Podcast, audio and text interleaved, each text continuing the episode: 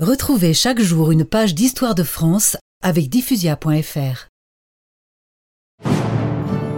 Le maréchal de Saxe, ainsi qu'il l'avait annoncé, rencontra les Anglais dans la plaine de Fontenoy, dont le nom est resté celui d'une victoire mémorable.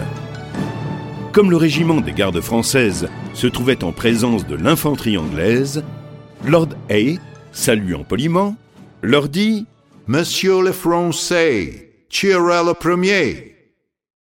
Les officiers français rendirent le salut, car en ce temps-là, tout, même la guerre, se faisait poliment. Et le comte d'Auteroche répondit à Lord Hay À vous l'honneur.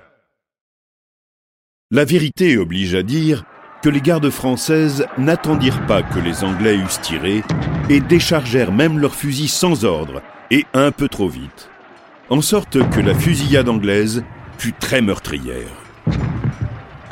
L'ennemi avança et quelques boulets vinrent tomber tout près de l'endroit où le roi se tenait impassible. Alors, le maréchal de Saxe, malgré ses souffrances, se fit amener un cheval et lança la cavalerie et l'artillerie contre les Anglais, dont le carré fut disloqué et qui s'enfuirent dans une véritable panique.